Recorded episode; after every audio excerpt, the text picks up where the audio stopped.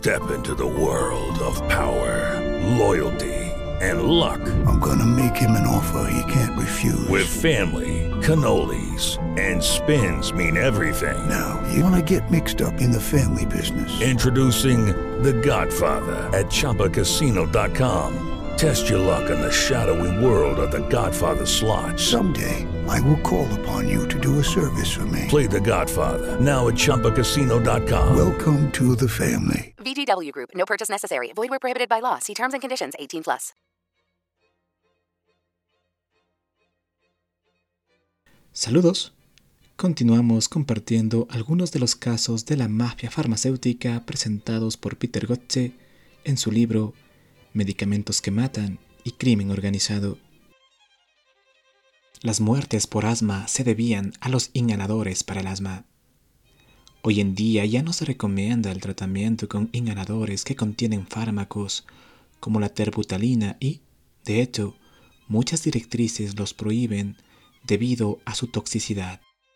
El epidemiólogo neozelandés Neil Pearce ha escrito un informe extremadamente alarmante sobre el poder que la industria farmacéutica y sus aliados a sueldo tienen sobre los médicos en relación con el asma.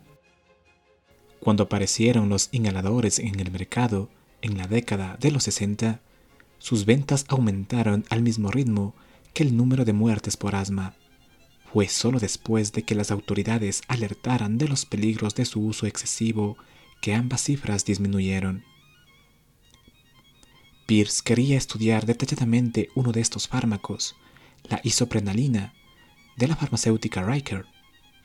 La propia empresa le envió datos con la confianza de que demostrarían la falsedad de la teoría que atribuía las muertes a este fármaco. Sin embargo, Pierce confirmó la teoría y mandó su artículo a la farmacéutica, algo que no debe hacerse jamás. Esta le dijo que pensaba demandarlo. La universidad en la que trabajaba le prometió que dispondría de sus servicios jurídicos en caso de que se llevara a cabo la demanda, por lo que publicó su estudio. El resultado fue que los médicos especialistas en asma le saltaron a la yugular. Los médicos suelen ponerse hechos una furia cuando se les dice que han causado algún daño a sus pacientes, aunque lo hayan hecho de buena fe. Eso fue en 1972, pero a pesar del apoyo que se dio a los descubrimientos de Pierce en ese momento, los expertos en asma declararon 16 años más tarde, cuando Pierce volvió a investigar sobre el asma, que se había demostrado que su teoría era errónea, aunque nadie fue capaz de explicar el incremento y la posterior disminución de las muertes por asma de la década de los 60. Esta confusión parece que fue creada e impulsada por la industria de la duda, o lo que es lo mismo, las investigaciones realizadas por especialistas en asma de medio pelo contratados por las farmacéuticas. La duda es nuestro producto, declaró en una ocasión un ejecutivo del tabaco. Y parece que esta pantalla de humo siempre funciona. Paga a alguien para que escriba un montón de sinsentidos y confunda al público, y así la gente dejará de creer en lo que dice un estudio genuino y riguroso y acabará tragándose el sapo. En 1976 apareció en Nueva Zelanda una nueva epidemia de muertes por asma, y cuando los compañeros de Pierce sugirieron que podía estar causada por el exceso de tratamiento de los pacientes, se toparon con reacciones muy hostiles por parte del Asthma Task Force, la comisión oficial contra el asma, que creía que el problema residía precisamente en la falta de tratamiento. Esta es una posición típica de la industria farmacéutica y de hecho el principal patrocinador de la investigación contra el asma en Nueva Zelanda era Beringer Ingelheim, la farmacéutica que creó el fenoterol o Verotec. Cuando Pierce et al. descubrieron que esta nueva epidemia seguía el mismo patrón que el de las ventas de fenoterol, se armó la gorda.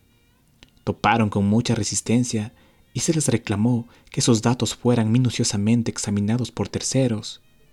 Esta resistencia no procedía únicamente de los más allegados a la farmacéutica, sino que la propia farmacéutica solicitó asimismo esos datos.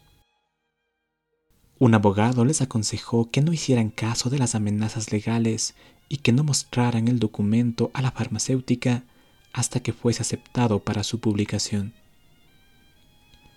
La presión fue aumentando y también se sumaron a la cruzada el Consejo de Investigación Médica, a pesar de no haber financiado el estudio, y la universidad. No entendían o prefirieron ignorar el hecho de que no tenían ningún derecho a obstaculizar esta investigación. El único camino viable era llamar a la puerta del órgano más elevado de todos, el Departamento de Salud de Nueva Zelanda, donde los investigadores descubrieron que Beringer Ingelheim se les había adelantado.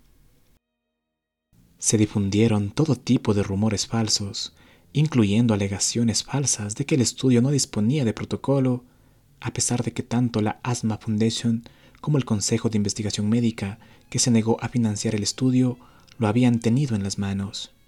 Beringer Ingenheim consiguió posponer y al punto estuvo de evitar la publicación del estudio en The Lancet, que finalmente abandonó la idea de publicarlo cuando ya lo habían aceptado, debido a la enorme presión a la que se vio sometida la revista. La revista The Lancet recibía a diario un buen número de faxes kilométricos de la farmacéutica hasta que dijeron basta. Beringer Ingelheim había invertido mucho en convencer a los especialistas y al final consiguió de ellos lo que quería, que esos especialistas estuvieran de su parte, que les preocupara que la filial de Nueva Zelanda acabara cerrando, no pensaron en sus pacientes.